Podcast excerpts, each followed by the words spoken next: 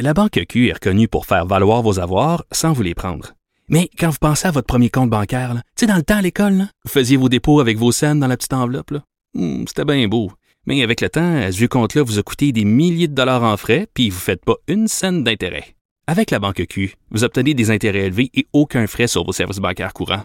Autrement dit, ça fait pas mal plus de scènes dans votre enveloppe, ça. Banque Q. Faites valoir vos avoirs. Visitez banqueq.ca pour en savoir plus. Les effronter. Avec Geneviève Peterson. Les vrais enjeux, les vraies questions. Vous écoutez Les effronter.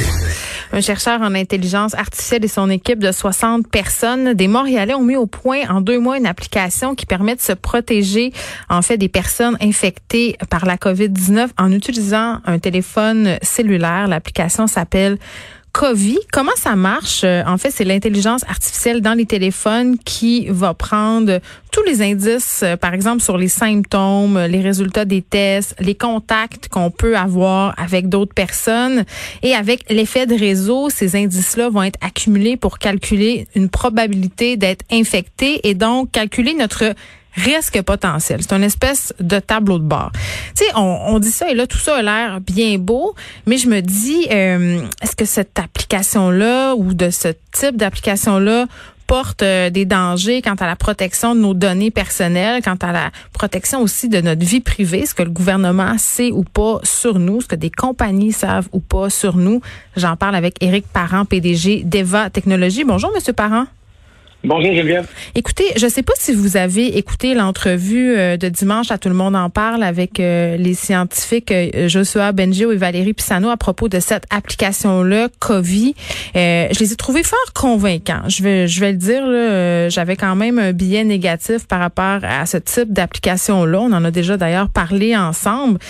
Et eux, ce qu'ils disent et ce qu'ils cherchent à faire, c'est de convaincre la population que cette technologie-là euh, peut sauver des vies, mais évidemment, on veut pas avoir à se poser la question entre sauver des vies et protéger euh, ses données personnelles. Vous, Monsieur Parent, euh, parce que vu comme ça, ça a l'air d'une excellente solution. Qu'est-ce que vous pensez d'une application comme COVID, celle-là en particulier?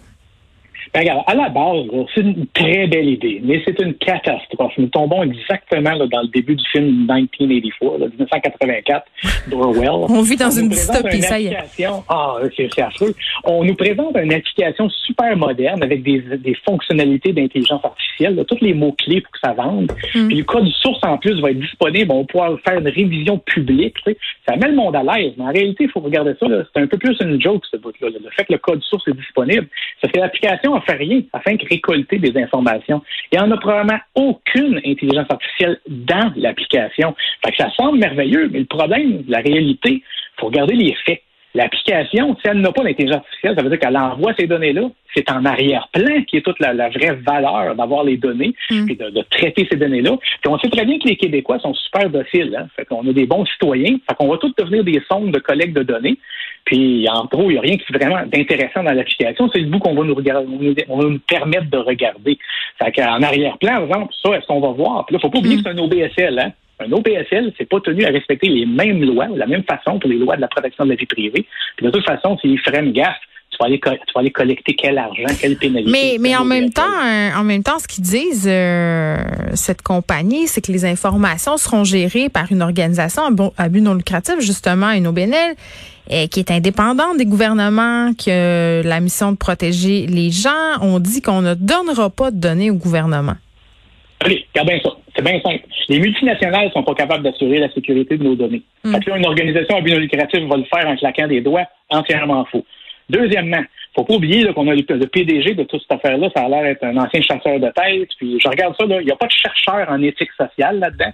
Puis je vois pas non plus euh, trois chercheurs en sécurité indépendants, avec absolument aucun lien de proche ou de loin avec aucune de ces personnes-là, qui est assis là-dessus, puis qui va dire l'architecture est sain, mm. et puis je me sens à l'aise de mettre mes données là-dessus. Fait qu'on pourrait se poser une autre question. Hein?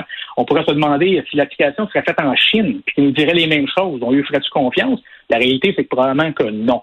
même temps, on n'a pas. attendez, Monsieur Parent, on n'a pas le même bagage politique que, que la Chine non plus, là, hein? Non, mais je oui, pas ce que je viens de dire. Là. Il y a, il y a, un, OBSL n'a pas les moyens de protéger les données comparativement à une multinationale. Hmm. Des fuites de données, il y en a à tous les jours. Parce que là, on va nous dire qu'on fait de la, on met des jetons aléatoires pour mm. qu'une personne s'enregistre. C'est tout merveilleux sur papier, mais la réalité, et en plus de ça, un chercheur en intelligence artificielle serait le premier à dire qu'on est capable de faire la corrélation de d'autres sources d'informations, puis on serait capable, si on veut vraiment, récolter de l'information et puis l'analyser, puis arriver à des conclusions de dire c'est telle personne qui a donné tel symptôme dans l'application. Je veux qu'on donne un exemple des possibilités d'une application comme ça, Monsieur Parent. Là, concrètement, si moi, Geneviève, en sortant de mon émission de radio, je passe près de quelqu'un de contagieux, OK? Et puis j'ai téléchargé l'application, là.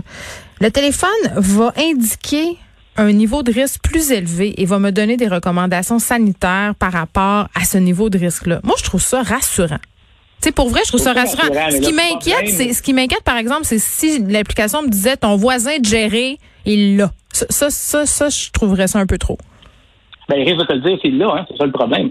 Fait que, mais il y a, il dit que non. Ça, premièrement, ben, OK, peut-être. Mais la réalité, c'est que si tu veux que l'application marche, il faut bien qu'à un moment donné, elle dise de quoi. Fait que c'est constamment. Fait que là, il te le dira pas. Quelle, quelle belle confiance le peuple québécois va avoir de se dire si je croise quelqu'un euh, dans le stationnement du Walmart dans mon char, ça va me dire que j'ai peut-être croisé quelqu'un et je suis à risque. Mais si mon voisin me touche dans la face, ça me le dira pas. Tu sais, il y a un problème. Tu reçois une notification. Ouais, mais là, deuxième chose, c'est que ça va être bien trop facile d'introduire des fausses données. Le monde de fond, quand ils jouent à, quand ils jouent à Pokémon Go. Ah non, les gens sont menteurs. Ça, on va se dire, Monsieur Parent. Je sais pas si vous avez vu passer le sondage sur la consommation des, des Québécois d'alcool pendant la COVID-19. Les gens disaient, non, je ne consomme pas, pas davantage d'alcool. C'est clair que les gens, ils seront, on peut pas vraiment se fier à l'honnêteté des gens. Là. Ça, ça, je suis avec vous là-dedans. Il y en a qui sont déjà marinés à l'année longue, là, mais là, c'est sûr que ça change avec le COVID. Mais en parallèle à ça, là, n'importe qui qui voudrait mettre le bordel dans ce système-là va être capable de le faire bien trop facilement parce que tu fais un remplir, mm. tu, peux, tu peux t'en enregistrer tant que tu veux, c'est anonyme. Fait que tu pourrais t'en enregistrer huit téléphones, les traîner avec toi, tu pourrais répondre n'importe quelle connerie. Puis oublie pas que si tu croises quelqu'un littéralement dans le stationnement d'un commerce, la, précision du GPS, puis du Bluetooth, puis des technologies dans le téléphone, mm. c'est pas une, technologie qui permet d'être granulaire, puis de dire la personne était à un pied de toi. Tu pourrais attendre pour l'autobus, toi, puis l'autobus qui, qui passe devant toi, t'embarques même pas dedans puis là, tu vas avoir un hit, ça va te dire que tu as croisé quelqu'un. Tu sais, il y a plein de choses qu'il faut que soient modelées. Puis, ouais. Des problèmes qui sont pas réglables, mais c'est quand même des gros problèmes sociaux. Puis les critiques aussi euh, qui sont adressées à ces apps-là sont nombreuses, mais les experts euh, disent quand même que, puis, tu sais, c'est un peu démagogique, mais quand même, ils ont un point euh, que les hôpitaux en ont aussi des informations sur nous qui sont sensibles parce que dans l'application COVID, euh, les réponses au questionnaire médical, elles seraient conservées, seraient centralisées, ce qui peut poser des questions sur la fuite de données, évidemment. On nous dit aussi souvent, ben écoutez, le Facebook en connaît beaucoup plus sur vous que l'application COVID euh, en saurait. En plus, Facebook vend vos données. Oui, mais ça, de l'autre côté, c'est toi qui, ben, c'est toi qui a été volontaire d'utiliser Facebook puis de faire certaines choses. Le COVID aussi, c'est volontaire. Oui, c'est ça le problème. On est, on est naïf, là. c'est volontaire, mais c'est clair que c'est pour ça. C'est vraiment clair que c'est pour ça. Là. Hmm. c'est là qui est le problème. Là. Puis le monde va faire confiance. C'est pas non, je peux répondre à ça. Regarde bien, ça, ça, va te dire que tu n'as pas, pas croisé quelqu'un. Tu vas te sentir bien. La réalité, c'est que tu peux avoir croisé quelqu'un. Parce que la technologie elle-même ne permet pas le niveau granulaire d'être sûr que c'est pas vrai que tu as croisé quelqu'un. Donc, sentiment de fausse sécurité? De fausse sécurité? Ben, d'ailleurs, Bruce Schneier, qui est un chercheur très reconnu dans le monde de la cryptographie, a fait un article il y a deux semaines spécifiquement là-dessus. Puis il disait, en dehors de tout ce qui est la vie privée, le plus gros problème, c'est le sentiment de confiance, mm. les faux positifs, les faux négatifs, ça ne marche simplement pas. Donc, ce que je comprends, là, euh, M. Parent, c'est que vous êtes contre. Ben, c'est si on mettrait en place des experts qui sont assis sur, un, sur le, conseil d'administration indépendant, en plus de ça, ça prendrait un autre OBSL, hein, ça en prendrait deux. il faut qu'il y en ait une qui gère l'application et la collecte, ça envoie ces données-là à un autre OBSL qu'elle est chapeautée par des experts qui va s'assurer que les données qui passent par ce tuyau-là, le milieu, sont complètement stériles c'est que c'est impossible de retracer. Puis après ça, un troisième lien, ça s'en va à des chercheurs qui vont pouvoir avoir, vivre le fantasme qu'ils veulent voir, parce qu'un chercheur, ça veut des données, hein. ça veut traiter des données. Ça, c'est super noble. Mais il faut s'assurer qu'il y a un mécanisme qui est en place. Là, aujourd'hui, ben, on ne voit pas ça. On n'a pas aucune de ces indications-là. Mais on nous voit un peu de poudre aux yeux, parce que nous faire dire l'application va être disponible, tout le monde va la critiquer. Bon, c'est pas là qui est le bout intéressant. L'application, je m'en fous. Là. Je sais qu'est-ce qu'elle fait. Quand je download Google Maps, je sais ce qu'il fait. Il rapporte ma position toutes les deux secondes. C'est, c'est, pas l'application, c'est pas ce bout-là qui est intéressant, c'est l'application en arrière-plan. Qu'est-ce qu'on va faire avec les données? Comment on va faire la corrélation? on est-tu vraiment sûr que c'est stérile? Puis sacrifier un peu euh, de données personnelles ou de vie privée euh, pour sauver des vies. Ben, sauver des vies, c'est ça la belle illusion. C'est ça que jaillit de ces mots juste de discours-là. Quand on regarde la probabilité des faux positifs et des faux négatifs, je suis loin d'être convaincu que ça va avoir un réel impact. Ça va mm. peut-être te dire que tu as croisé quelqu'un. Là, tu vas peut-être, toi, décider volontairement Hey, j'ai croisé quelqu'un, ça me dit que je suis à risque. Alors, je vais rester chez nous pendant 14 jours. Yes. tu vraiment ça, toi? Non. Non, je crois peu. Vous avez raison. Éric Parent, merci PDG d'Eva Technologies. Et je rajouterai euh, que c'est Lionel Carman, notre ministre délégué à la santé et aux services sociaux, qui pilote le dossier de cette app COVID. Pour le moment, il attend d'avoir davantage de renseignements avant d'émettre des commentaires. Merci, Monsieur Parent. Bienvenue, bonne journée. Au revoir.